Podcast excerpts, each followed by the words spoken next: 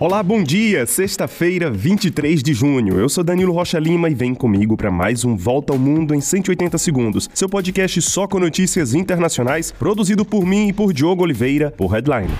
O presidente Lula foi recebido e aplaudido como uma super estrela pop no show Power Our Planet, realizado aos pés da Torre Eiffel em Paris. Ele pediu que os países ricos paguem pela poluição e consequências causados nos últimos 200 anos. Além disso, o presidente brasileiro voltou a prometer desmatamento zero na Amazônia até 2030. Ele também convidou o público estrangeiro à Conferência do Clima, COP30, que será realizada em Belém do Pará em 2025. O presidente brasileiro será recebido hoje em almoço pelo francês Emmanuel Macron e em jantar pelo príncipe herdeiro da Arábia Saudita, Mohammed bin Salman. Lula é um dos 40 convidados da cúpula por um novo pacto financeiro mundial, que se volta para financiar projetos contra a urgência climática e a pobreza. A cúpula de Paris termina hoje. Dentre os primeiros anúncios, o Senegal obteve um crédito de bancos e outros países ricos de cerca de 10 bilhões de reais para seus projetos de energia renovável. A Zâmbia conseguiu reestruturar sua dívida de 30 bilhões de reais, principalmente em relação à China. Mas as organizações ambientais pedem que os países ricos respeitem um acordo feito lá em 2009, que era de destinar 500 bilhões de reais por ano para os países em desenvolvimento lutarem contra a urgência climática.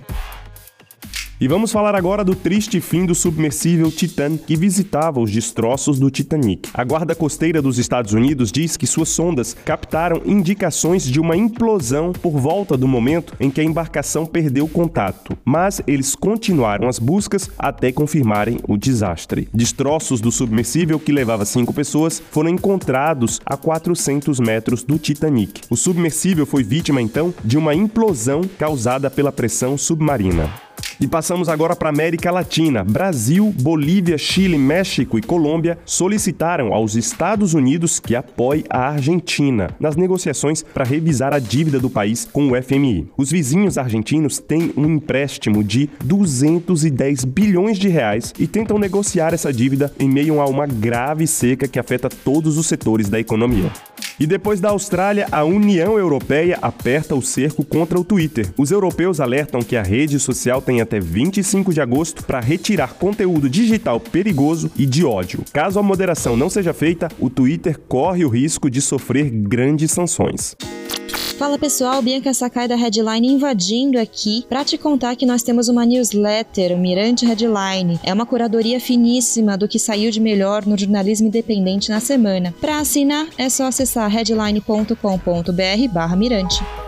E apesar dos recentes problemas de saúde, o Papa Francisco confirmou por vídeo que participará da Jornada Mundial da Juventude em Lisboa no mês de agosto. Com 86 anos e problemas no joelho, Francisco fará em Portugal cerca de 20 reuniões e nada menos que 11 discursos.